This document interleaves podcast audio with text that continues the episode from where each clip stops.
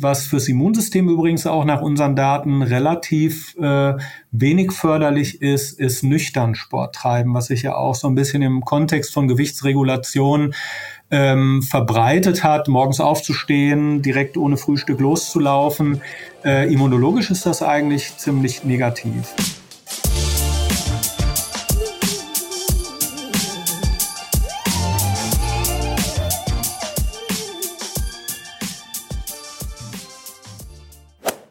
Immer topfit im Training und niemals wieder krank durch ein stählernes Immunsystem. Auch im Herbst und Winter. Das wäre doch schön, oder? Aber wie viel Einfluss haben wir überhaupt auf unser Immunsystem? Und vor allem, wie wirkt sich der Laufsport darauf aus? Diese Fragen beantwortet uns in dieser Podcast-Folge der Sportwissenschaftler und ehemalige Leistungssportler Professor Dr. Carsten Krüger. Einer seiner Forschungsschwerpunkte an der Justus Liebig Universität Gießen ist die Sportimmunologie. Das heißt, er kann uns ganz genau erklären, wie unser Immunsystem funktioniert und welche Faktoren sich positiv oder negativ daraus auswirken.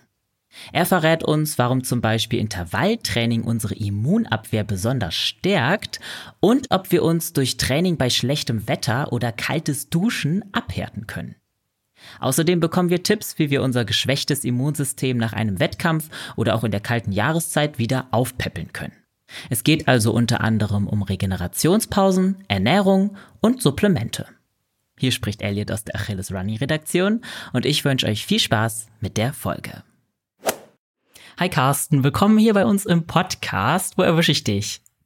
Ich bin gerade im Büro, weil wir zwar Ferien haben, auch vorlesungsfreie Zeit, aber ich nutze gerade die Zeit, nochmal so ein paar Dinge abzuarbeiten, die sich im Semester angestaut haben. Okay, also immer noch busy, trotz Semesterferien. Genau, genau. Okay.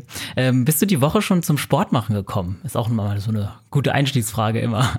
Ja, wobei das ist äh, für mich gar keine Frage des zum Sport kommens, sondern es ist bei mir tatsächlich ein Stück weit Ritual und ich glaube, das ist auch wichtig, dass man das so hat. Das heißt, es gibt klar immer Zeiten, in denen man besser oder mehr Zeit für Sport und Bewegung hat oder weniger, aber grundsätzlich versuche ich da so eine Regelmäßigkeit reinzubringen, dass äh, ich eigentlich immer irgendwie aktiv bin, und dazu gehört dann schon die 20, 25-minütige Radfahrt, die ich hier von zu Hause zu meinem Dienstort habe. Und ich versuche dann aber auch nochmal so am späten Nachmittag oder Abend ein bisschen Krafttraining zu machen. Und dazu bin ich dann tatsächlich auch schon zweimal diese Woche gekommen. Oh Mensch, und äh, wir haben übrigens erst Mittwoch für alle, die draußen zuhören. Deswegen äh, guter Durchschnitt auf jeden Fall. Bist du da eigentlich ähm, so ein bisschen Team Ausdauersport oder Team Kraftsport oder durchmischst du das sehr krass? Wie ist da so deine Einstellung? Nun, ich komme eher tatsächlich aus dem Ausdauersport, weil ich auch so einen leistungssportlichen Hintergrund habe. Das heißt, ich komme von der, für die Sportlerinnen und Sportler von der 1500 Meter Strecke der Leichtathletik und bin deshalb dem Ausdauersport schon sehr zugeneigt, auch nach wie vor. Aber habe dann, nachdem ich meine äh, ambitionierte Sportkarriere beendet habe, ein bisschen dazu übergegangen, auch regelmäßig Krafttraining zu machen und habe so meinen eigenen Kraftraum mit den wichtigsten Geräten im eigenen Keller. Cool. Und äh, von daher ist das bei mir eigentlich gleichgewichtet. Okay, ja, das ist wahrscheinlich auch die beste Balance ist ja key, wie man so schön sagt. Mhm. Du hast jetzt eben gesagt, dass ähm, Sport für dich auch ein Ritual ist. Machst du das auch ein Stück weit für dein Immunsystem oder ist das jetzt nicht was, was du groß im Hinterkopf hast?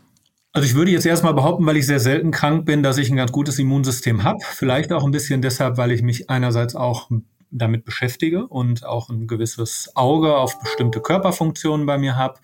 Ähm, für mich ist es aber mehr eigentlich eine ähm, Grundlage dafür, mich auch in der mittleren Lebensphase, in der ich mich jetzt befinde, einfach wirklich fit und gesund zu halten, meinen ganzen Körper fit zu halten. Und äh, für mich ist es auch Ausgleich zu den anderen Herausforderungen des Alltags und den beruflichen Dingen, die ähm, so Tag für Tag passieren. Von daher, ähm, glaube ich, hat es ganz viele Hintergründe und ähm, es macht mir Freude und ich praktiziere es auch einfach so, dass es mir viel Spaß macht. Mhm. Ja, das ist ja perfekt. Also du bist ja jetzt unser Experte heute fürs Thema Immunsystem. Ist natürlich dann besonders schön, dass du auch selber ein gutes Immunsystem hast. Dann können wir uns sicherlich viele Tipps von dir noch abholen. Ähm, lass uns gern mal direkt reinstarten in das Thema, weil ich glaube, dass viele von uns, wenn wir an unser Immunsystem denken, gar nicht so ein konkretes Bild davon im Kopf haben, sondern eher so ein vielleicht ein schwammiges Bild. Vielleicht denkt man an Abwehrkörper, an irgendwelche Zellen oder so. Aber so ganz konkret, wie es funktioniert, wissen, glaube ich, die wenigsten von uns. Deswegen vielleicht erstmal direkt direkt vorab, ähm, was gehört eigentlich alles zu unserem Immunsystem und ja, wie funktioniert es? Ich glaube, dieses äh, nicht klare Bild hängt natürlich auch damit zusammen, dass es nicht irgendwie ein sehr klar umrissenes Organ ist, wie die Leber, wie das Herz, sondern es ist eher ähm, ein über den gesamten Körper verteiltes Netzwerk, was so im Kern aus den Immunzellen, den Leukozyten besteht die ganz viele Untergruppen wieder haben mit ganz speziellen Aufgaben, die auch ganz intensiv miteinander kommunizieren. Was aber auch schon dazu gehört, sind im Prinzip ja unsere Körperbarrieren, das heißt unsere Haut, unsere Schleimhäute, ähm, auch viele äh, Moleküle, die in diesen, die auf der Haut vorhanden sind, die in den Schleimhäuten vorhanden sind, von denen wir wissen, dass sie auch ein Stück weit damit zu tun haben, Bakterien einerseits zu kontrollieren, die um uns ständig herum sind, aber auch natürlich zu reagieren, wenn diese Bakterien, Viren, Pilze oder was auch immer und für Pathogene, wie man sie nennt, in, in den Körper eindringen wollen, abzuhalten. Und von daher ist es im Prinzip ja so eine Art Überwachung gegen das Eindringen von allem Körperfremden. Körperfremd ist auch durchaus da ein entscheidender Begriff, weil es ja quasi nicht nur gegen, gegen Pathogene geht, sondern das wissen die meisten ja aus dem Kontext von Transplantationen, wenn fremde Organe in den Körper Stimmt. eingeführt werden, diese auch als fremd erkannt werden und da auch eine Immunreaktion stattfindet. Das heißt, im Prinzip versucht äh, alles Körperfremde aus einem physiologischen System rauszuhalten. Mhm. Also super komplex. Es gehört total viel dazu. Ne? Man kann es nicht so pinpointen auf eine einzige Sache, die zuständig ist im Körper. Ähm, inwieweit haben wir selber dann überhaupt einen Einfluss auf unser Immunsystem? Ich glaube, das ist in den letzten Jahren erst sehr deutlich geworden, ähm, dass der Lebensstil ganz viel mit unserem Immunsystem zu tun hat, aber eigentlich gar nicht so sehr, wenn wir den gesunden Menschen betrachten, sondern eher, wenn wir den kranken Menschen betrachten oder auch den älteren Menschen betrachten, dass wir dann einfach sehen, okay, so eine Phase unseres Lebens funktioniert das Immunsystem eines Menschen, der sich adäquat ernährt, ein bisschen bewegt, ziemlich gut und ist ja auch in der Lage, die meisten äh, Herausforderungen zu meistern. Ein Immunsystem braucht zum Beispiel auch, das wissen wir heute, natürlich die Erfahrung von bestimmten Krankheitserregern oder mit diesen Kontakt zu haben, um dann, wenn sie nochmal eindringen, besser reagieren zu können. Das heißt, es ist ein Stück weit adaptiv. Ähm, aber wenn wir so in die zweite Lebenshälfte kommen, dann wird es halt schlechter, dann funktioniert schlechter, weil es altert wie jedes andere Gewebe und jedes Organ. Und da machen sich dann natürlich bestimmte Fehlfunktionen auch äh, ähm, daran deutlich. Und dann wird wiederum klar, naja, wenn ich ähm, eher einen gesunden Lebensstil in Anführungsstrichen führe, und auf die Faktoren, glaube ich, kommen wir ja gleich noch, dann kann ich davon ausgehen, dass ich auch mit einem besser funktionierenden Immunsystem in die zweite Lebenshälfte und ins Alter gehe. Und ähnlich ist das eigentlich auch bei ganz vielen Erkrankungen, von denen wir wissen, ähm, dass sie einerseits gesellschaftlich sehr relevant sind, wie Herz-Kreislauf-Erkrankungen oder metabolische Erkrankungen wie der Diabetes, dass auch die alle das, mit, das Immunsystem in Mitleidenschaft ziehen und auch eine, letzten Endes eine immunologische Fehlfunktion zeigen. Und umgekehrt, wenn man durch Lebensstilmaßnahmen diese immunologische Dysfunktion ähm, bekämpft, kann man fast sagen, oder dagegen einwirkt, dann verbessert sich in der Regel auch der Krankheitszustand, der Gesundheitszustand äh, der betroffenen Patientinnen und Patienten. Und ich glaube, daran sieht man relativ deutlich, dass der Lebensstil einfach schon eine, eine wichtige Komponente ist. Aber man kann es auch ein Stück weit an sich selber merken. Das heißt, wer mal, keine Ahnung, eine Phase von viel Schlafmangel hinter sich hat oder viel Stress, der merkt zum Beispiel, wenn er, wenn er befallen ist, dass schneller mal ein Herpesvirus oder so aktiv wird. Oder dass man sich mal ein Infekt einfällt, äh, einfängt in speziellen Situationen, in denen der Körper wenig regeneriert und stark überfordert ist. Das heißt, ich denke an ganz vielen kleinen Dingen merkt man dann schon, okay, ich kann durch meine eigene Lebensführung doch auch für ein stärker und besser, stärkeres Immunsystem und besser funktionierendes Immunsystem sorgen. Hm.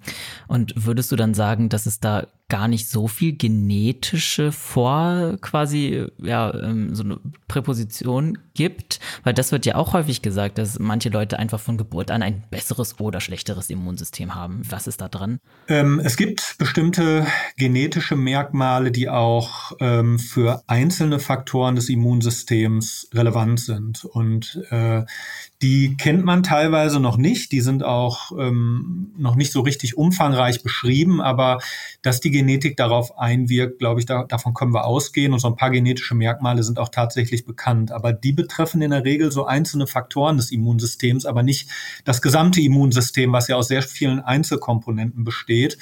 Und da scheint dann eher Einfluss zu nehmen, das, was wir so an ähm, Krankheitserfahrungen im frühen Kindesalter machen.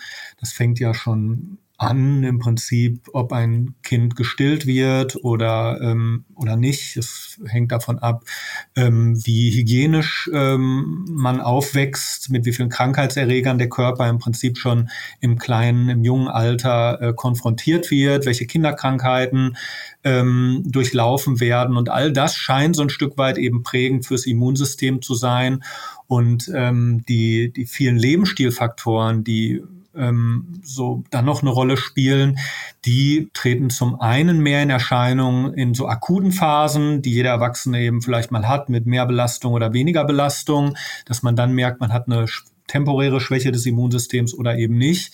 Und äh, dann wird es vor allen Dingen aber in der zweiten Lebensphase äh, relevant im Erwachsenenalter, wo dann Alterungsprozesse beginnen wirksam zu werden, wo viele ähm, Menschen in den industrialisierten Ländern, möchte ich fast sagen, aber eben auch in Deutschland, ähm, durchaus schon Risikofaktoren für innere Erkrankungen entwickeln und dann eben auch das Immunsystem entweder mit Auslöser dieser Erkrankung ist oder aber in Mitleidenschaft gezogen wird durch diese Erkrankung. Und ich glaube, dann wird es besonders wichtig, sich auch über sein Immunsystem Gedanken zu machen.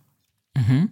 Und weil du gerade erklärt hast, dass zum Beispiel schon das Stillen oder so einen Einfluss haben kann auf dann das Immunsystem des Kindes, ähm, wenn man jetzt vielleicht nicht so die besten Grundvoraussetzungen hatte im Kindesalter, ist man dann quasi für immer mit einem etwas schlechteren Immunsystem gesegnet oder kann man sein Immunsystem auch verbessern aktiv? Also was wir in unseren Studien sehen, ist eigentlich, dass man in jeder Lebensphase auch aktiv was für seine Immunfunktion tun kann. Mhm. Und äh, dazu gehören ja prinzipiell die ganz auch sehr bekannten und viel diskutierten Lebensstilfaktoren, die wir insgesamt natürlich auch für gesundheitlich relevant halten. Und ähm, da kann dann selbst derjenige oder diejenige, die, ähm, wie du das gerade ausgedrückt hast, äh, vielleicht ähm, in der Kindheit oder in der Jugend häufig krank waren, dann sicherlich noch ein bisschen was korrigieren. Aber das heißt jetzt nicht unbedingt, dass wir uns so verhalten können, dass wir gar nicht mehr krank werden. Ich glaube, das wäre auch zu weit äh, ausgeholt. Ne? Wir können das Ganze korrigieren, glaube ich, in eine bestimmte Richtung. Wir können uns selber auch natürlich aktiv, und das weiß jeder seit der Pandemie, vor Infekten schützen. Wir können unseren Körper insgesamt natürlich ein bisschen robuster gegen äh, Pathogene machen. Und ähm, damit natürlich immer verbunden die Message, dass wenn wir was Positives über unseren Lebensstil für unser Immunsystem tun, dann tun wir im Prinzip auch was Gutes für sämtliche andere Organe und Gewebe in unserem Körper und damit ja. auch für die Gesundheit. Okay. Was sind denn so positive Faktoren, die sich auf unser, also die sich förderlich auf unser Immunsystem auswirken? Weil wir haben das jetzt immer so ein bisschen angeschnitten, aber vielleicht benennen wir die auch gleich einfach mal. Ja, also man kann die vielleicht gar nicht so richtig äh, priorisieren, aber aus meiner Wissenschaft heraus würde ich natürlich erstmal sagen, ist ein bewegter Lebensstil immer förderlich. Wir können relativ klar aus den vorhandenen Daten äh, ableiten, dass jemand, der lebenslang Sport treibt oder jemand, der ähm, beginnt, neu Sport zu machen, nach einer vorher sehr inaktiven Lebensphase, immer auch immunologisch davon profitiert. Das zweite Wichtige, glaube ich, was äh, viele am eigenen Leib auch erfahren, ist tatsächlich das Thema Schlaf. Das heißt, wenn wir einen langen, anstrengenden Tag haben, wo wir viel, ähm, vielen Stressoren ausgesetzt wurden, dann sammeln sich im Blut, Blut im Prinzip über den Tag Faktoren an, die die Kraft unseres Immunsystems gegen Krankheitserreger zu reagieren ein Stück weit hemmen. Und im Schlaf werden diese Faktoren abgebaut und damit regeneriert sich auch das Immunsystem und kann am nächsten Tag wieder genauso stark sein wie ähm, am Vortag, ja, am frühen Vortag. Und äh, da kann man sich umgekehrt dann denken, naja, wenn ich jetzt über den Tag diese Faktoren ansammle und schlaf nicht oder schlaf sehr schlecht oder habe eine ähm, im, im Extremfall ähm, kaum Nachtschlaf, dann äh, erhöhe ich halt auch ganz deutlich mein äh, Infektionsrisiko. Das heißt, dann im schlimmsten Fall, wenn mir jemand die Hand gibt und ich gehe mir kurz an Mund und Nase, bekomme ich Krankheitserreger ab, gegen den mein Immunsystem überhaupt nicht reagibel ist. Und dann werde ich einfach auch schnell krank. Und auf lange Zeit wirkt sich dann natürlich Schlafmangel entsprechend äh, chronisch schlecht auf die Immunfunktion aus. Der nächste Faktor ist, äh, da muss man aber auch ein bisschen vorsichtig sein, ist sicherlich erstmal eine ausgewogene Ernährung, eine ausreichende Ernährung und ausgewogene Ernährung. Und das weiß man aber mehr daraus, dass oder daher, dass äh, ein Mangel an bestimmten Mineralstoffen oder Vitaminen, kann sich jeder auch herleiten, ähm, auch für eine immunologische Problematik sorgt, ne, weil unser Immunsystem einfach diese Faktoren auch braucht, um gut zu funktionieren. Ähm, wobei wir in vielen Mineralstoffen und Vitaminen in Deutschland, deshalb habe ich so ein bisschen vorsichtiger gesagt, in der Fläche gut versorgt sind, aber ein Mangel auch bei bestimmten Zielgruppen, Spitzensportlerinnen und Spitzensportlern oder älteren Menschen, die vielleicht dann Mangelerscheinungen haben, wirkt sich in der Regel auch aufs Immunsystem aus. Mhm. Soll natürlich erstmal aber nicht zum Supplementieren, zum wilden Supplementieren einladen, sondern ja. es geht dann eher darum, wirklich eine ausgewogene Mischkost über den Tag einzuhalten. Was ziemlich schlecht ist fürs Immunsystem ist Rauchen, weil das mhm. immer ein entzündlicher Reiz ist, der gesetzt wird, der das Immunsystem schwächt, der gerade auch die, die oberen Atemwege immunologisch schwächt. Und was wir selber auch in unseren Studien gut zeigen könnten, konnten, ist, äh, dass die Entwicklung von Übergewicht immer auch negativ auf, aufs Immunsystem wirkt. Und wenn wir uns so den BMI, wenn man den mal als Bevölkerungsmaß nimmt für das Übergewicht, was ja nicht immer ganz korrekt ist, aber so ja. über die große Population betrachtet, dann kann man das schon anwenden. Dann sieht man ja, okay, viele Menschen in Deutschland haben das Problem, gerade im Alter übergewichtig zu werden. Und im Prinzip verstärkt das bei vielen Menschen über kurz oder lang auch die Dysfunktion des Immunsystems. Mhm. Und das sind so die wesentlichen Säulen, die das Immunsystem beeinflussen. Was dann noch dazu kommt, da muss man aber auch ein bisschen schauen, ist das Thema Stress, weil wir so schon sehen, dass so ganz akute Stressoren und physiologische Stressreaktionen, die wir auch im Sport haben, wo Adrenalin und Noradrenalin eher aktivierend auf dem Körper wirken, dass das eigentlich auch sehr positiv für unser Immunsystem ist. Da wird nämlich auch unser Immunsystem eher positiv aktiviert. Aber chronischer Stress, der dann eher auch über die Ausschüttung von ähm, Hormonen wie Cortisol vermittelt wird, da wirkt dann der Stress eher immunsupprimierend und wir werden auch schneller krank. Ja, das hört man ja auch immer wieder, dass Stress schlecht ist für das Immunsystem. Da genau. scheint ja dann was dran zu sein. Besonders wenn es sich nicht um positiven, in Anführungszeichen, sportlichen Stress handelt. Hm. Okay. Genau.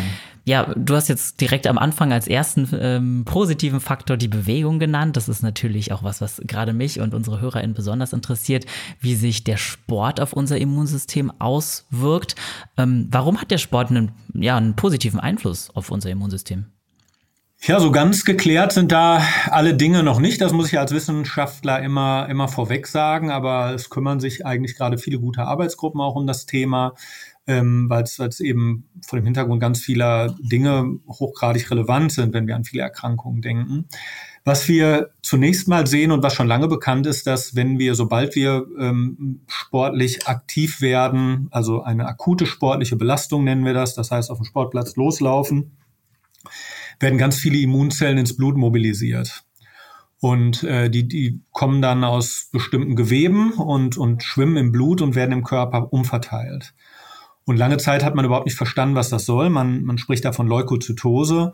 Und ähm, man geht so ein bisschen davon aus, dass das eine sehr, sehr ursprüngliche Reaktion ist, eine sogenannte Fight-and-Flight-Reaktion, die ähm, auch, ich sag mal ganz salopp, der Urmensch schon hatte, als er in einer gefährlichen Situation war und entscheiden musste, kämpfe ich oder fliehe ich.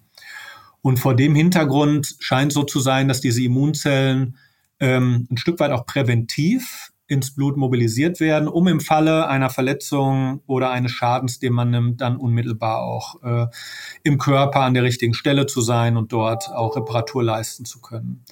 Und das ähm, das scheint so ein bisschen der Grund zu sein, warum auch jede einzelne sportliche Einheit so ein bisschen immunstimulierend wirkt. Das sind auch die Stresshormone Adrenalin und Noradrenalin so ein bisschen die Aktivatoren des Immunsystems. Und dort werden auch eine Reihe von Immunzellen mobilisiert ins Blut, die wirklich auch eine sehr effektive Funktion gegen eindringende Krankheitserreger haben. Wir wissen mittlerweile auch, da werden auch Immunzellen mobilisiert, die uns sogar vor Tumorerkrankungen ein bisschen besser schützen können, weil sie übers Blut dann auch in bestimmte Regionen des Körpers vermehrt fließen, ähm, wo in bestimmten forschungsexperimentellen Modellen mal Tumore ähm, Interaktion mit dem Immunsystem ähm, ähm, erarbeitet wurden. Und äh, von daher ist das so der, einer der Haupteffekte. Ne? Und über regelmäßiges Training ist es dann so, dass wir beobachten, dass viele Immunzellen davon funktionell profitieren und einfach besser gegen Krankheitserreger einwirken können. Das heißt, alle zentralen Funktionen unseres Immunsystems, sich selber, dass die Zellen sich selber vermehren können, dass die Zellen selber bestimmte toxische Substanzen für Krankheitserreger produzieren können, dass sie durch Gewebe wandern können, die werden im Prinzip Prinzip durch sowohl durch eine einzelne sportliche Einheit als auch regelmäßiges Training positiv adressiert. Ja, super spannend. Das ist halt äh, erstaunlich, was äh, Sport alles macht, auch gerade mit dem Immunsystem. Ähm, macht es dann einen Unterschied eigentlich, ob man Kraftsport oder Ausdauersport macht? Hat eins von beiden eine bessere, eine bessere, eine positivere Auswirkung oder geht es einfach nur um die Bewegung an sich? Also wenn wir, wenn wir Studien durchführen, die jetzt in so einem klassischen Interventionssetting, nenne ich es mal, liegen, dass wir Personen, die inaktiv waren, irgendwie sechs oder acht Wochen Sport machen lassen, dann sehen wir im Prinzip ein paar bessere Effekte durch Ausdauertraining. Also hm. sowas Nordic Walking, Joggen, Radfahren. Das sind schon dann die klassischen positiv wirkenden Sportarten. Ähm, aber ich habe ja eben schon mal angedeutet, auch an mir selber, ich lege viel Wert darauf, Kraft- und Ausdauersport äh, ähnlich zu gewichten. Und das liegt ein bisschen daran, dass ähm, natürlich Muskulatur einen enormen Einfluss hat auf die Gesundheit, auf die Autonomität äh, im Alter, auf äh, Lebensqualität, aber auch aufs Immunsystem. Und ähm, das liegt ein bisschen daran, dass wir heute viele sogenannte Myokine kennen. Das sind molekulare Botenstoffe, die aus dem Muskel kommen und die besonders im Sport auch raus ausgeschüttet werden, dass wir, um davon zu profitieren, einfach auch Muskeln brauchen. Und Muskeln werden am besten erhalten und auch aufgebaut durch Krafttraining. Und äh, das ist so ein bisschen der Grund. Wir kennen viele Myokine, für die, die auch fürs Immunsystem wichtig sind, wodurch das Immunsystem besser oder die ein bisschen auch Signalstoffe sind für ein besser funktionierendes Immunsystem. Und deshalb würden wir auf eine lange Zeit betrachtet und besonders auf eine Lebensspanne betrachtet Kraft- und Ausdauertraining eigentlich in ähnlicher Wichtigkeit bewerten. Okay, also das Fazit ist wie immer, dass beides wichtig ist. Das ist ja häufiger das Fazit in unseren Folgen, dass man Krafttraining eben auch nicht außer Acht lassen sollte, auch nicht als passionierte Läuferin. Okay, und wie viel Sport müsste man treiben, um diese positiven Effekte zu erzielen? Also würde dann einmal die Woche reichen oder eigentlich täglich am besten? Und gibt es da vielleicht dann auch ein Limit, ab wo es nicht mehr so positiv ist? Ja, das ist viel diskutiert. Äh, was, glaube ich, mir erstmal ganz wichtig ist, ist schon die Message, dass wir sagen, wenn wir jemanden sehr inaktiven haben, der gar keinen Sport macht, dass einmal die Woche schon einen Effekt hat. Und zwar vom Effektzuwachs sogar einen recht guten Effekt. Ähm, dann gibt's sicherlich so ein Optimum, was den klassischen WHO-Empfehlungen entspricht, die in die Richtung gehen, 150 Minuten bewegt sein, sportlich bewegt sein pro Woche. Das kann man dann auch unterschiedlich verteilen. Sicherlich ist gut, sowas an drei bis fünf Tagen, ein bisschen gleichmäßiger über die Woche zu verteilen. Und das ist eigentlich auch so ein bisschen das, was wir im Bereich des Immunsystems als wirkungsvoll erachten, was aber der viel wichtigere Faktor eigentlich ist, als dass wir uns jetzt genau auf eine Häufigkeit und Intensität einigen, ist im Prinzip, dass wir es irgendwie dauerhaft durchhalten. Ne? Und ich spreche da immer gerne von einer sogenannten geschlossenen Bewegungsbiografie, die so aussehen kann, dass man sagt, okay, im Kindesalter probiert man ja manchmal verschiedene Sportarten im Verein aus, im mittleren oder in der, in der Jugend dann hat man vielleicht seinen Sport gefunden, ob das Fußball oder irgendwas anderes ist und dann geht's in die 30er, 40er rein, wo man dann häufig auch den, den Draht zum Sport, zur Bewegung verliert. Und dann geht es irgendwann ins Alter. Und deshalb bin ich ein bisschen immer entfernt davon zu sagen, es muss genau dieser Sport in dieser Häufigkeit sein, sondern es ist eher wichtig, sich für jede dieser Lebensphasen, die ja alle ihre Herausforderungen haben, ein Konzept zu überlegen, was passt und was man einigermaßen regelmäßig umgesetzt bekommt. Und wenn es in der einen Lebensphase was völlig anderes ist als in der anderen, dann ist das erstmal gut und dann ist das auch erstmal wichtig. Und ähm, dann kann ich als zweites natürlich so ein bisschen drüber nachdenken, wie mache ich das mit dem Feintuning jetzt? Ne? Wie viel Kraft, wie viel Ausdauer? Und da habe ich ja schon mal gesagt, sollte beides Anteil haben. Was wir im Moment durch auch eigene Forschungsarbeiten als sehr positiv fürs Immunsystem sehen, ist tatsächlich so ein bisschen das intervallartige Training, ähm, wir nennen das auch so ein bisschen polarisiertes Training, was so eine Mischung ist aus eher moderaten, kontinuierlichen Einheiten, aber dann durchaus auch mal so ein paar schnellere Impulse setzen, weil die auch immer wieder positiv diese Stressachse bedienen, dass Adrenalin ausgeschüttet wird, der Körper auch so richtig auf Touren kommt, weil wir da einfach sehen, ähm, davon profitiert das Immunsystem, von diesen äh, kurzzeitigen Aktivitäten, die dann den Körper so ein bisschen hochpowern. Äh, Adrenalin wird ausgeschüttet, diese ganze Signalgebung, die im Adrenalin drin steckt, wirkt auch positiv auf die Immunfunktion, aber dann genauso an der einen oder anderen Stelle vielleicht eher einen regenerativen, entspannenden Dauerlauf zu machen. Okay. Das finde ich spannend, dass du dann doch auch tatsächlich ähm, konkret Intervalltraining ansprichst, mhm. dass das auch so positiv ist. Ja. Weil ich glaube, gerade diese regenerativen Läufe sind oft so im Kopf von uns, wenn wir gerade von Gesundheit sprechen, dass ähm, die, die Herzgesundheit, die Stoffwechselgesundheit, dass das alles förderlich ist dafür. Hm, aber dann scheint ja Intervalltraining durchaus auch was fürs Immunsystem zu tun. Genau. Durch gerade diese Impulse. Ne? Genau. Und ähm, deshalb bin ich auch ein bisschen mal vorsichtig mit so Floskeln, die gerne genannt werden. Intensives Training ist äh, schlecht fürs Immunsystem. Das können wir eigentlich gar nicht bestätigen. Auch das bestätigen auch die Forschungsarbeiten nicht, weil das eigentlich wenig mit der Intensität selber zu tun hat. Weil ein Intervalltraining hat ja immer, das kann ja zum Beispiel fünfmal eine Minute intensiv Arbeiten sein. Aber da sehen wir durchweg eigentlich nur förderliche Effekte aufs Immunsystem.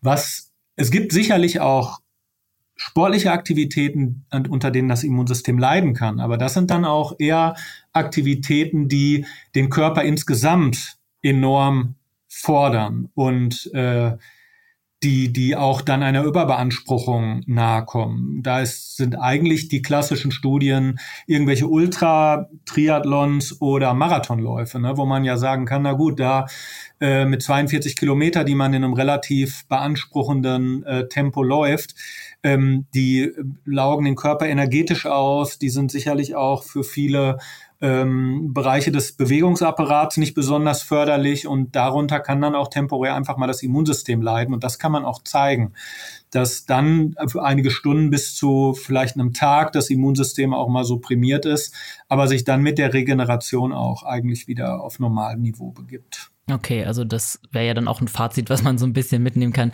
dass Marathonlaufen per se jetzt nichts Gutes ist fürs Immunsystem, dass er sich aber wieder erholen kann, wenn man die Regeneration ernst nimmt.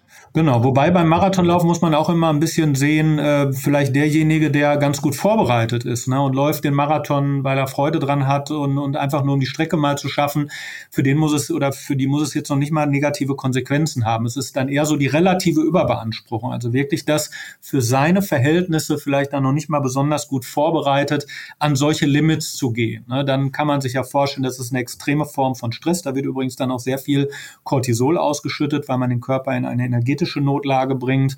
Und dann äh, ist es letzten Endes, und das vermuten wir gerade, auch eine energetische Problematik, die da auftritt, weil wir ja letzten Endes alle Energie, die verfügbar ist im Körper, ob das Glucose ist, ob das äh, freie Fettsäuren sind, die werden halt vom Muskel enorm gezogen und äh, fehlen dann auch möglicherweise temporär dem Immunsystem.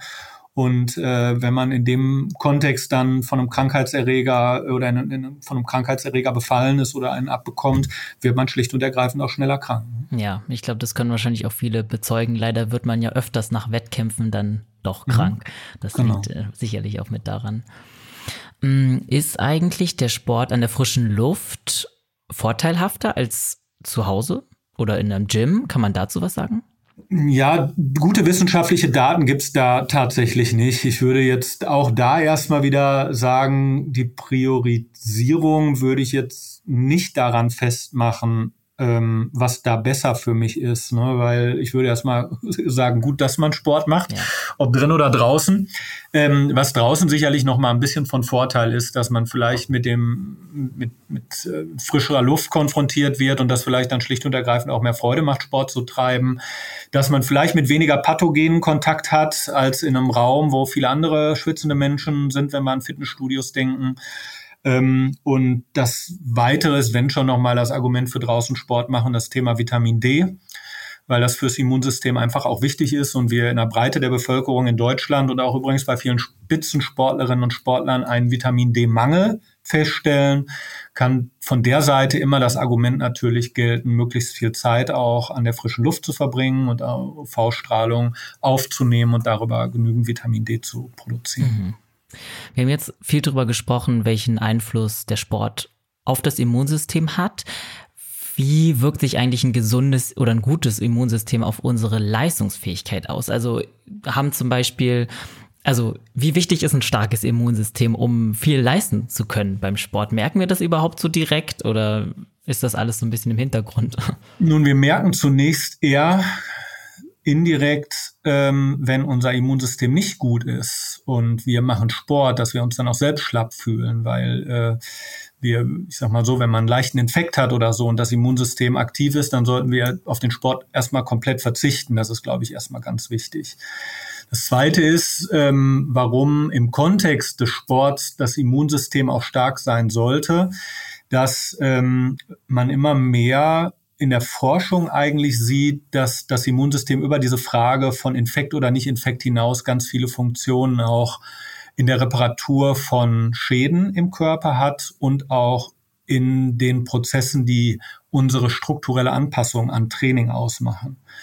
Und das liegt ein Stück weit daran, dass, ähm, und so ist das Konzept, dass wir mit jeder sportlichen Einheit, die wir machen, ob sie intensiv ist, weniger intensiv ist, oder wir setzen immer leichte Schäden in der Muskulatur, auch im muskelskeletalen System, in den Strukturen des passiven Bewegungsapparats. Irgendwo kommt es überall natürlich zu einer metabolischen Beanspruchung, aber auch zu einer strukturellen Beanspruchung.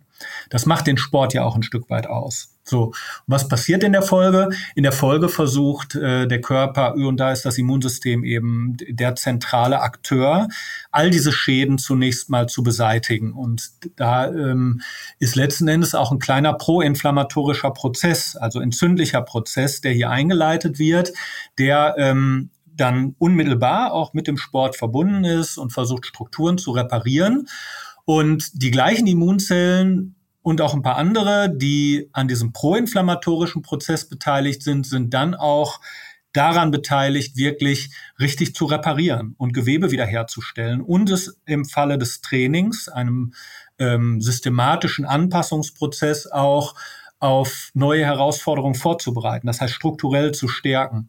Und das sind im Prinzip alles auch Aufgaben, die das Immunsystem mitsteuert. Man hat in den letzten Jahren zum Beispiel die wichtige Funktion der sogenannten Makrophagen in dem Kontext entdeckt, die nach jeder sportlichen Belastung sehr aktiv sind und erstmal eher so entzündlich einwirken und dann aber auch Reparaturprozesse äh, mit einleiten und auch Wachstumsfaktoren ausschütten, die dann, wir sprechen dann von Remodeling-Prozessen, die Struktur eines Gewebes erstmal wiederherstellt, aber auch besser macht, als sie zuvor war.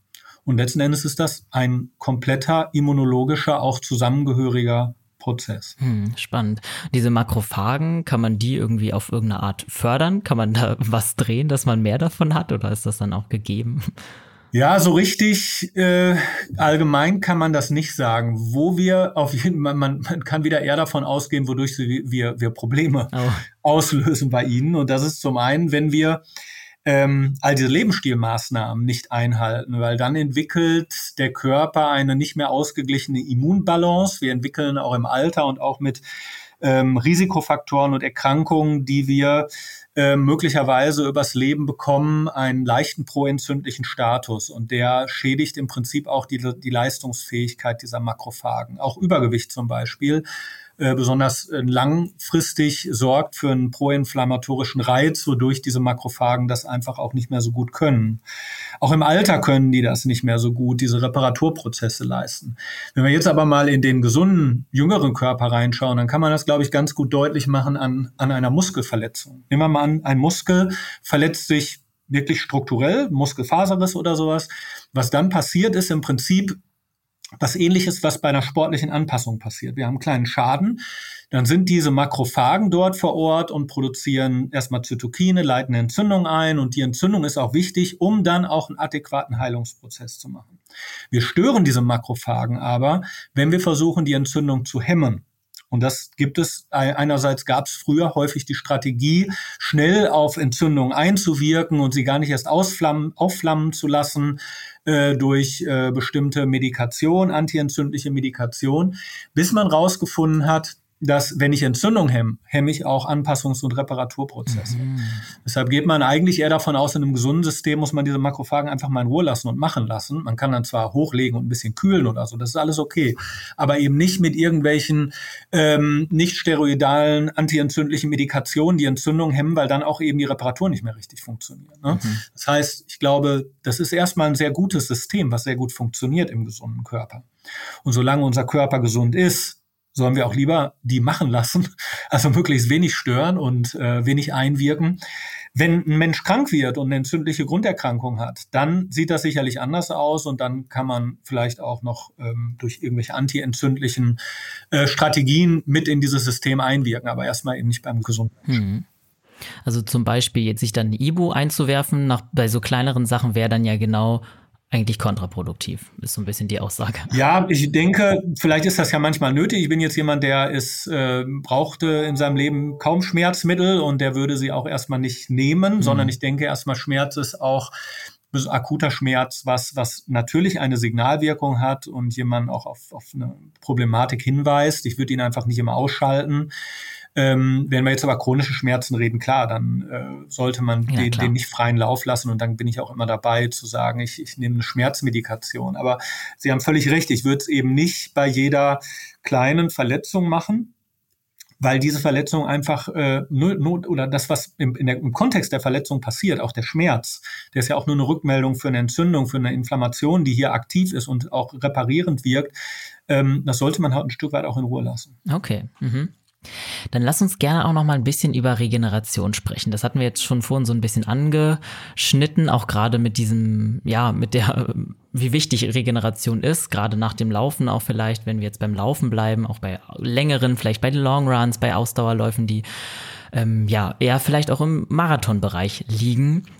Ähm, wie wichtig ist Regeneration erstmal vorab für unser Immunsystem?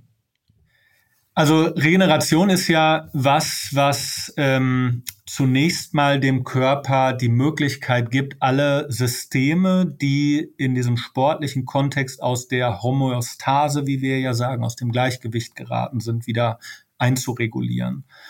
Und deshalb hat sie natürlich ihre Notwendigkeit, um die Ausgangsfitness wiederherzustellen, um ähm, natürlich auch Adaptation und Anpassung stattfinden zu lassen. Und an der Stelle natürlich ist auch das Immunsystem wieder ähm, an ähnlicher Stelle von Bedeutung, dass wir sagen, okay, wenn wir dem Körper ganz viel Energie entziehen oder energetische Substrate, um es genau zu sagen, im, im, Kontext der Muskelaktion zu entziehen, muss man ihn nachher auch wieder auffüllen, um auch genug energetische Substrate fürs Immunsystem zu haben, weil letzten Endes diese, die Währung Energie ja für den Muskel und die Immunzelle gleich ist mhm. und auch gleich verfügbar ist. Und äh, deshalb ist Regeneration, gerade auch was die Ernährung angeht, ähm, enorm wichtig, aus den eben beschriebenen Argumenten auch im Kontext natürlich auch der regenerative Schlaf. Und damit haben wir eigentlich schon auch zwei der wesentlichen Regenerationsmaßnahmen, die evidenzbasiert sind.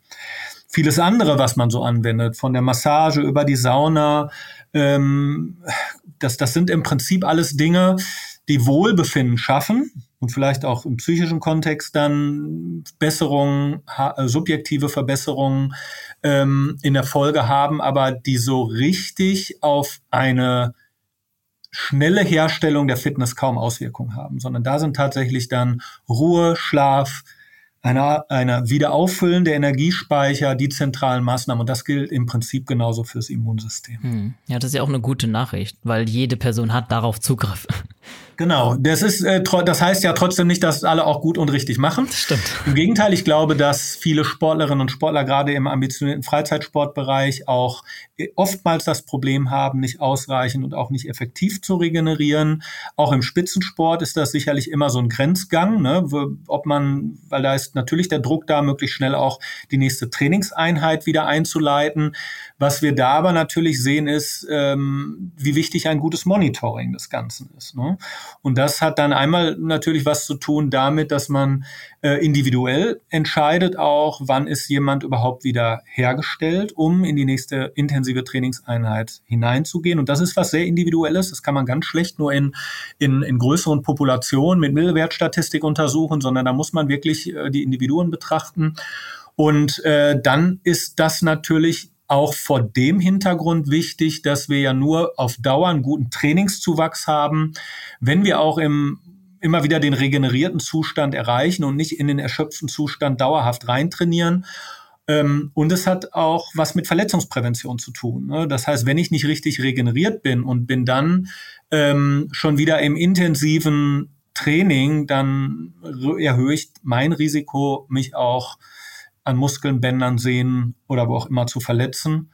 Und das ist natürlich für den, für den Sportler, die Sportlerin in allen Bereichen, ob Gesundheit, Freizeit oder Leistungssport, immer eine ganz blöde Situation. Hm. Du hast gerade gesagt, es ist sehr individuell, ähm, wann man wieder bereit ist, sozusagen weiter zu trainieren. Gibt es da aber so Anzeichen, auf die man hören kann, ja, woran man sich vielleicht orientieren kann, wann man wieder bereit ist, das Immunsystem zu belasten, den Körper zu belasten?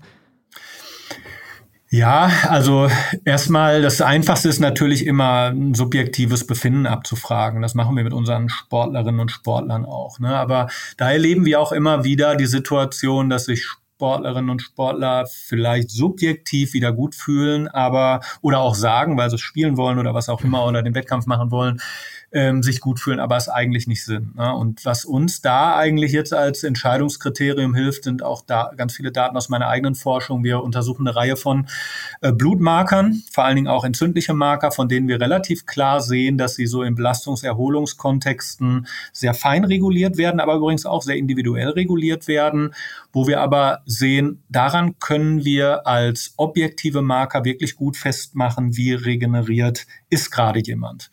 Und aktuell versuchen wir diese Marker auch so ein bisschen zu evaluieren, dass wir sagen, ähm, wir, wenn wir diese Marker regelmäßig im Training messen, führt das möglicherweise auch, und das machen wir gerade auch im Fußball, ähm, zu weniger Verletzungen, weil wir jemandem dann auch sagen können, nein, äh, auch wenn du dich vielleicht wieder einigermaßen fühlst, wir sehen, da sind immer noch inflammatorische Prozesse aktiv, die gerade Strukturen reparieren. Warten wir doch lieber vielleicht noch mal einen Tag ab und trainieren noch mal einmal regenerativ, bevor wir wieder ins richtige Training gehen. Und wir sind eigentlich relativ sicher, dass wir damit ähm, Training auch im Spitzensport so steuern können, dass die Akteurinnen und Akteure sich weniger verletzen. Hm. Auf diese Blutmarker hat halt wahrscheinlich, haben FreizeitsportlerInnen wahrscheinlich keinen Zugriff und das ist dann natürlich schwierig, ähm, das dann ja auf sich zu übertragen. Ähm, gibt es vielleicht sowas, gibt es andere Marker, die da, auf die man vielleicht achten kann, die vielleicht auch so vielleicht so Warnsignale sein könnten vom Körper, dass das Immunsystem immer noch geschwächt ist. Ich denke da gerade auch gerade ähm, an den erhöhten Puls. Das wird ja auch manchmal zumindest empfohlen, dass man mit einer Pulsuhr laufen soll und sobald der Puls ziemlich hoch ist, auch bei regenerativen Läufen, könnte das darauf hindeuten, dass das Immunsystem vielleicht geschwächt ist. Ja, das geht so ein bisschen in Richtung dieses Themas Übertraining, ne, wo, wo ja durchaus auch so ähm, Sympathikusaktivitäten erhöht sind oder, oder sogar, gibt sogar auch welche, bei denen die Sympathikusaktivität reduziert ist. Aber so ganz kann ich dem Konzept nicht folgen, weil ich denke, so im richtigen Übertrainingszustand sind eigentlich die wenigsten Sportlerinnen und Sportler in Deutschland. Sondern es geht eher um so akute Situationen. Ne? Das heißt, äh, ich habe gestern, nehme ich mal an, intensivst trainiert oder als äh, Breitensportler oder so, habe gestern Volkslauf gemacht oder als Profifußballer. Ich habe gestern ein Spiel gehabt. Äh, was mache ich denn heute für ein Training? Und da würde ich natürlich erstmal mal sagen, auf eine so intensive Einheit wo man merkt, da ist der ganze Körper geschwächt und nicht nur, keine Ahnung, nach einem Krafttraining, der Arm fühlt sich schwach an oder so. Da würde ich immer sagen, sind 24 bis 48 Stunden regenerative Einheiten sicherlich erstmal wichtig und angesagt.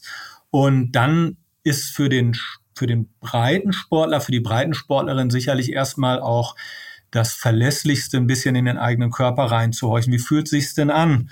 wenn ich jetzt wieder intensiv trainiere? Ist es vielleicht schwerer, als es normalerweise ist, die, die Leistung überhaupt zu erbringen? Oder fühle ich mich so gut, dass ich denke, ich bin jetzt eigentlich auch bereit, einen Wettkampf zu machen oder sowas? Ne? Ich glaube, das ist fast noch die verlässlichste Methode, damit umzugehen. Wir sehen auch durchaus einige Verbindungen im, im Durchschnitt zum, zu diesen Entzündungsmarkern beispielsweise, zum, zum subjektiven Befinden.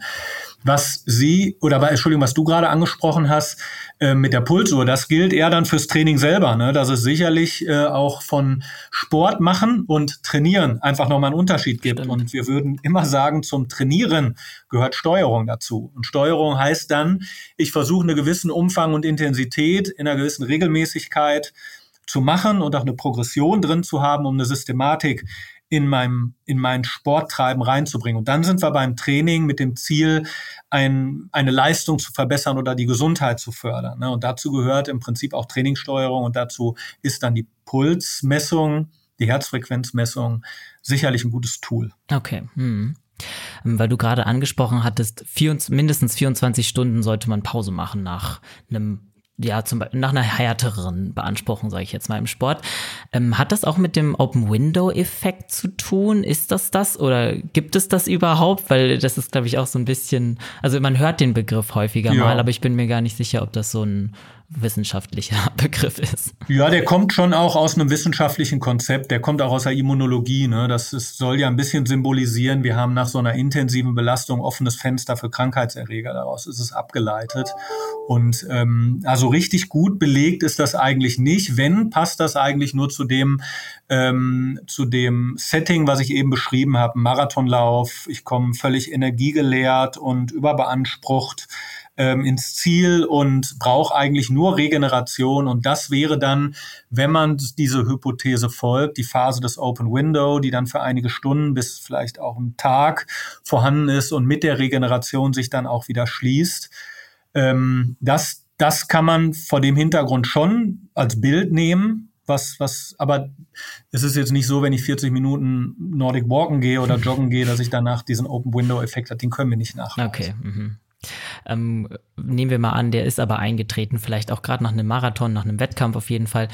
Gibt es irgendwelche Methoden zu verhindern, dass man dann krank wird in dieser Zeit, außer ja, klassisch Regeneration, genug Schlaf, wie du jetzt schon angesprochen hattest, gesunde Ernährung? Ja, ich würde schon sagen, das geben wir auch den Sportlerinnen und Sportlern, die wir ähm, betreuen, so mit. Ne? Dass gerade, nehmen wir mal an, wir, wir betreuen hier zum Beispiel einige Handballmannschaften ne, und da ist es dann auch so, in der Kabine sind dann alle zusammen auf dem Spielfeld, sind alle eng zusammen, dass wir dann schon sagen, naja, achtet, wenn er nachher in die Kabine geht mit, äh, mit, mit dem ganzen Team ein bisschen drauf, dass ihr da die grundlegenden Maßnahmen der Infektprävention einfach einhaltet. Ne? Das heißt, äh, nicht alle aus einer Flasche trinken, müssen sich auch nicht alle immer in den Armen liegen, auch wenn das sicherlich ja so im Mannschaftssport auch ein bisschen dazugehört.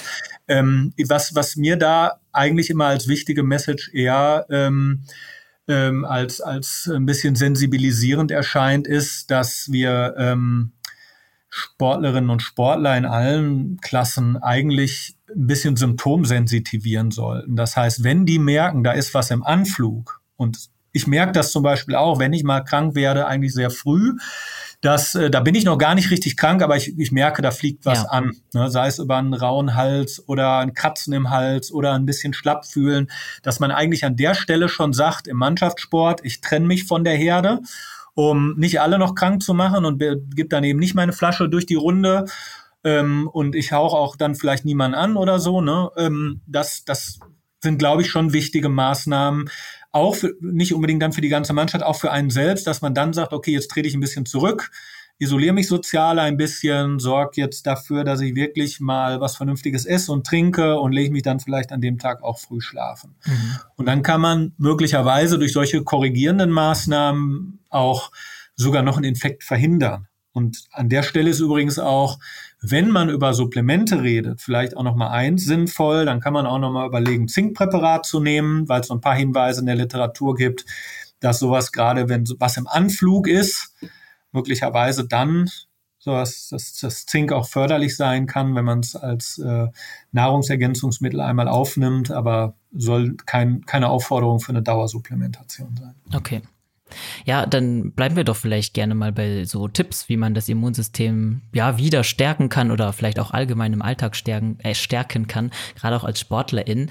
Ähm, gibt es da vielleicht nochmal so Tipps oder Alltagsstrategien, die man ja integrieren kann in, in den Alltag, um gerade die Abwehrkräfte so zu mobilisieren?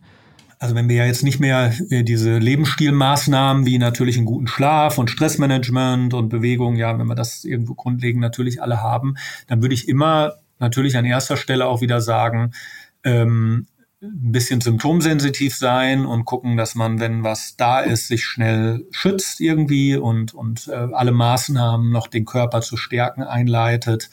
Ähm, ich würde dann natürlich vielleicht nochmal besonders auch auf eine ausgewogene Ernährung achten.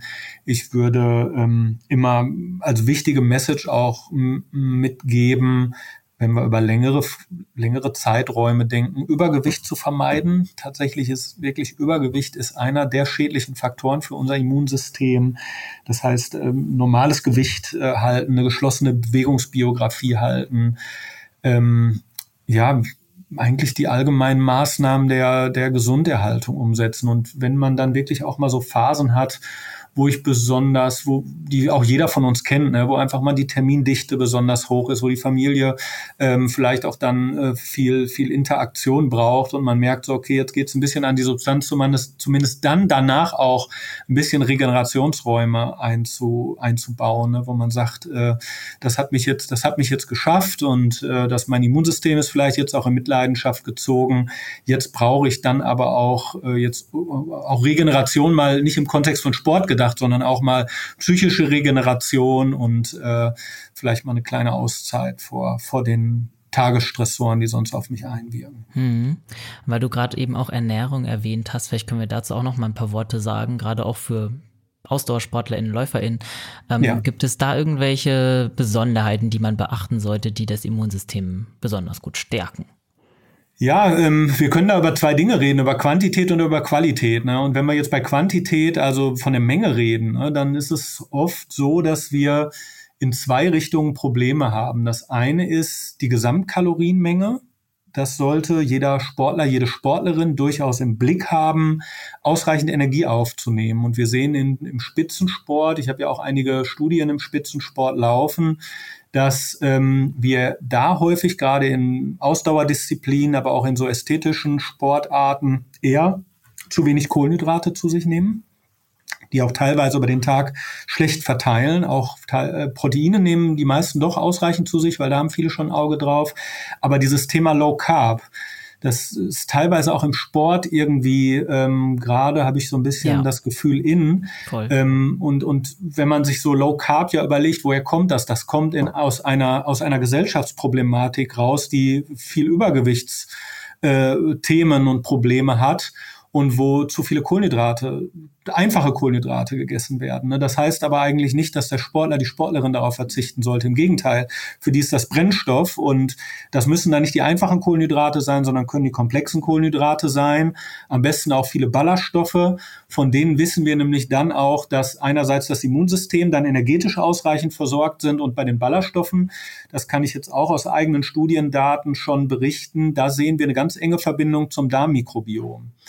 Und das sind die Bakterien, die wir eben im, im Darm, im Trakt haben. Und die haben eine wichtige immunologische Bedeutung. Und je vielfältiger sind, die sind, äh, desto positiver scheint das auch fürs Immunsystem zu wirken. Und die korrelieren letzten Endes auch mit der Ballaststoffaufnahme. Ich habe letztens mal einen schönen Artikel dazu gelesen von, von einem Ernährungswissenschaftler. Ich kann mich jetzt noch nicht mal mehr an seinen Namen erinnern, aber ich fand den ganz eindrücklich. Der hat mal gesagt, naja, aus ernährungsphysiologischer Sicht würde er sagen, sollten die äh, Ballaststoffe eigentlich die ähm, Priorisierung in unserer mhm. Ernährung haben, als dass die Vitamine immer so im Vordergrund mhm. stehen. Ne? Viele haben ja sehr stark, auch wenn wir über Immunsystem nachdenken, das Thema Vitamin C Total. im Blick. Ne? Aber da können wir eigentlich klar sagen, wenn wir uns einigermaßen ausgewogen ernähren, brauchen wir gar nicht mehr äh, Vitamin C-Supplementation oder irgendwie sowas nachzudenken als, als Normalbürger oder auch äh, moderat sportlicher Mensch, sondern ähm, da sind tatsächlich eher die Ballaststoffe dann das Thema, weil die einfach enorm wichtig für uns sind, die übrigens auch für eine gute Gewichtsregulation über die Lebensspanne wichtig sind. Okay, also das wäre nämlich auch meine Frage gewesen. Speziell jetzt Vitamin C hört man immer an jeder Stelle irgendwie, das ist das Mittel fürs Immunsystem. Aber Ballaststoffe hatte ich auch noch gar nicht so auf dem Schirm.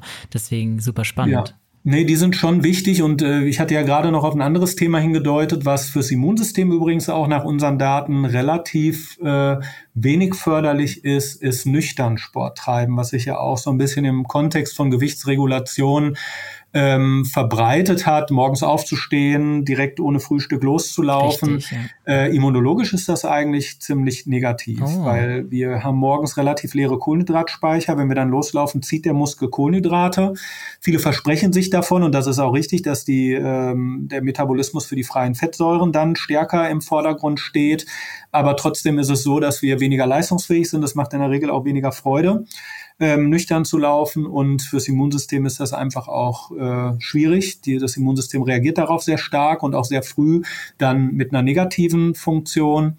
Und da würden wir doch eher sagen, am besten und zu jeder übrigens gewichtsregulierenden Ernährung gehört ein gutes Frühstück und bitte das erst und am besten auch ballaststoffreich. Mhm. Und dann sind wir auch gerüstet, auch immunologisch gerüstet für den Tag. Mhm. Ich finde es total wichtig, dass du das ansprichst, weil ich kenne auch sehr, sehr viele LäuferInnen, die auf nüchternen Magen laufen. Ich mache das auch im Sommer tatsächlich ziemlich häufig, ähm, aber finde es sehr spannend, dass es tatsächlich nicht gut fürs Immunsystem ist. Das ist äh, gut, dass du es nochmal angesprochen hast. Mhm. Das ist, glaube ich, ein Learning, das sich einige von uns jetzt hier mitnehmen können. Ähm, vielleicht können wir dann auch noch mal kurz auf so die Herbst- und Winterzeit ähm, mhm. zurückkommen. Ähm, Gerade in der Zeit, äh, ja, leiden ja viele von uns leider unter irgendwelchen Krankheiten, Infekte gehen überall rum. Ähm, gibt es eine Möglichkeit, unser Immunsystem gerade in der Zeit irgendwie nochmal zusätzlich zu unterstützen oder vielleicht bestimmte Dinge auch im Training zu verhindern, damit man nicht sofort bei der ersten Grippewelle wieder flach liegt?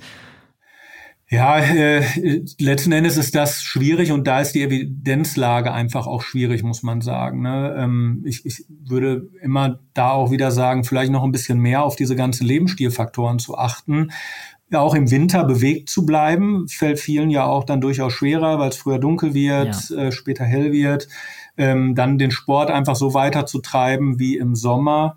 Ähm, auch ähm, für mich ist es auch durchaus dann immer merkbar. Ich fahre jeden Tag mit meinen Kids mit dem Fahrrad zur Arbeit und setze die dann an Schule und Kindergarten ab. Mhm. Man sieht dann doch sehr viel weniger Menschen auf ja. dem Fahrrad und die meisten sitzen im Auto. Das heißt, diese Jahreszeiten laden dann eigentlich sogar dazu ein, sich immunologisch in Anführungsstrichen weniger förderlich zu verhalten. Und dann kommt noch dazu, man hält sich viel häufiger in äh, beheizten Räumen auf, die dann noch die Schleimhäute austrocknen. Man bekommt Vitamin D-Mangel schneller, weil weniger UV-Licht da ist. Da sind dann schon so ein paar Dinge, die ich sage, die wieder aus dem Besagten abgeleitet ähm, in den Fokus geraten sollten, auf bestimmte Dinge zu achten. Man sollte sich überlegen, vielleicht auch in der äh, kalten Jahreszeit mal den Vitamin D-Spiegel kontrollieren zu lassen, gegebenenfalls zu supplementieren. Man sollte da auch ein bisschen mehr auf die Hygienemaßnahmen achten, die wir aus der Pandemie gelernt haben. Das heißt, der enge Kontakt mit anderen Personen, äh, die krank sind, vielleicht äh, ein bisschen mehr im Fokus halten, die Hände äh, regelmäßig zu waschen ähm, sich vielleicht auch noch mal besonders gesund zu ernähren, vielleicht auch saisonal äh, eben so ein bisschen, wenn man an Herbst denkt oder so, zu ernähren und äh, vielleicht auch Stress und Schlaf noch mal ein bisschen in den Fokus zu rücken. Aber sonst kann man da wenig eigentlich jetzt ableiten. Ich würde einfach ganzjährig diese Lebensstilmaßnahmen mhm. versuchen umzusetzen und davon dann zu profitieren. Und das wird sich dann sicherlich auch auf die Infekte im Winter auswirken. Ja. Man hört ja immer wieder, dass man das Immunsystem auch abhärten kann, in Anführungszeichen, auch gerade so durch Wind, Wetter, Kälte, dann kaltes mhm. Duschen, all diese Sachen. Ne? Äh, ist da eigentlich was dran? Auch da kann man aus der Wissenschaft wenig ableiten. Okay. Ähm, wenn überhaupt für mich wäre was physiologisch herleitbar. Und der einzige Effekt, den ich da sehen würde, wäre, nehmen wir mal an, Sie sind jetzt oder, oder irgendwie, man hat jetzt mit einem, mit einem Menschen zu tun, der nie mit kaltem Wasser Erfahrung hat, immer ja. sehr warm duscht und äh, immer wollig warm sich anzieht und so. Und diese Person wird dann mit einem Kältereiz konfrontiert. Dann sorgt das in dem Körper für eine stressigere Reaktion äh, insgesamt auch eine negativ stressigere Situation als für jemanden, der sagt, ich dusche eh dreimal die Woche kalt, mir macht mhm. das nichts. Und das wäre so die einzige Erklärung, die wir eigentlich hätten, warum dieser Abhärteeffekt da ist. Vielleicht noch eine zweite Sache, aber auch die ist nicht so richtig wissenschaftlich evident. Wenn wir ähm, regelmäßig Kältereizen beispielsweise ausgesetzt sind, dann verteilt sich, äh, dann zentralisiert der Körper ja das Blut und wenn wir dann wieder in die Wärme kommen, geht das Blut wieder in die Peripherie. Und jemand, der diesen wechselnden Reizen ausgesetzt sind, der ist anscheinend in der Lage, seine Schleimhäute zum Beispiel ein bisschen besser zu durchbluten, mhm. weil die Gefäße dann regelmäßig eben diesen, diesen wechselnden Reizen ausgesetzt sind. Und das könnte auch noch eine Erklärung dafür sein, für das, was wir so als Abhärte-Effekt ähm, so auch, auch in, in, der, in den Medien einfach mitbekommen. Aber so richtig gut gezeigt ist das eigentlich nicht. Okay. Ist das die Infektrate so maßgeblich auch in größeren Gruppen beeinflusst. Okay. Also kann man doch eigentlich nur auf die typischen Lebensstilmaßnahmen dann so wirklich zurückgreifen. Aber es sind ja auch einige und äh, du hast uns da, glaube ich, trotzdem heute sehr, sehr viel Neues auch mitgebracht. Ich habe sehr viele Learnings mitgenommen, auch gerade jetzt für mein Training persönlich. Deswegen vielen, vielen Dank, Carsten, für deine Zeit und deinen super spannenden Input heute. Sehr gerne, hat viel Spaß gemacht. Danke ja. auch für die, für die guten Fragen. Mir hat es auch sehr viel Spaß gemacht. Ich finde das Thema Immunsystem sowieso extrem spannend und bin auch gespannt, was da noch so in Zukunft an Studien, an wissenschaftlichen ähm, Theorien und so rauskommen wird. Das ist ja sicherlich auch ein breites Feld, an dem ihr zum Beispiel immer noch viel forscht. Ähm, du hast ja auch einige Bücher geschrieben, die sich alle im weitesten Sinne so ein bisschen um das Immunsystem drehen. Verrate da doch auch gern unseren HörerInnen nochmal was dazu und wo sie die auch finden können. Ja, ich habe im Gref und Unzer Verlag, der war sehr interessiert an, an diesem Thema. Da durfte ich zum Beispiel ein, ein Buch zum Thema Jungbrunnenmuskulatur ähm, verfassen. Das, da geht's gar nicht so im Kern ums Thema Immunsystem, aber eben um das Thema, wie wichtig Muskulatur im Lebenslauf ist, Muskulatur zu haben, Muskulatur zu erhalten. Und da kommen aber natürlich dann ganz viele äh, Funktionen des Immunsystems mit rein, dass die Botenstoffe, die aus der Muskulatur kommen, ja ähm, letzten Endes für unser Immunsystem, für unsere Immunbalance enorm förderlich sind. Dann gab es äh, schon auch vor der Covid-19-Pandemie auch schon großes Interesse an der an dem Thema Entzündung, stille Entzündungen. Auch dort durfte ich dann äh, ein äh, ja, so ein, das ein oder andere Buch zu schreiben im Scorpio Verlag, wo es ein bisschen darum geht, auf dieses Risiko von einer niedriggradigen Entzündung hinzuweisen, die sich einerseits ein bisschen altersabhängig entwickelt, aber auch durch durch negative Lebensstilfaktoren. Und da ist wieder das Übergewicht ganz vorn, aber auch Rauchen und ähm, Fehlernährung und Schlafmangel, diese Dinge, die wir eben auch schon mal als negative Lebensstilfaktoren adressiert haben, wodurch sich im Körper eine sogenannte Low-Grade Inflammation, eine niedriggradige Entzündung entwickelt, die dann letzten Endes äh, auch eine der Ursachen für viele Erkrankungen, Herz-Kreislauf-Erkrankungen und Stoffwechselerkrankungen sein kann. Und ich glaube, das ist durchaus auch noch ein hochaktuelles Thema und ist auch ein Thema, was immunologisch wichtig ist und auch in unserem Kontext erforscht wird. Total. Prima. Wenn ihr euch da draußen für die Bücher interessiert, schaut gerne in unsere Show Notes, weil da verlinke ich sie euch nochmal. Und damit verabschieden wir uns auch schon. Wenn euch die Folge gefallen hat, dann zeigt uns das gerne durch eine gute Bewertung und ein Abo oder indem ihr die Folge mit euren Friends teilt. Ansonsten bis nächste Woche. Bleibt gesund und keep on running.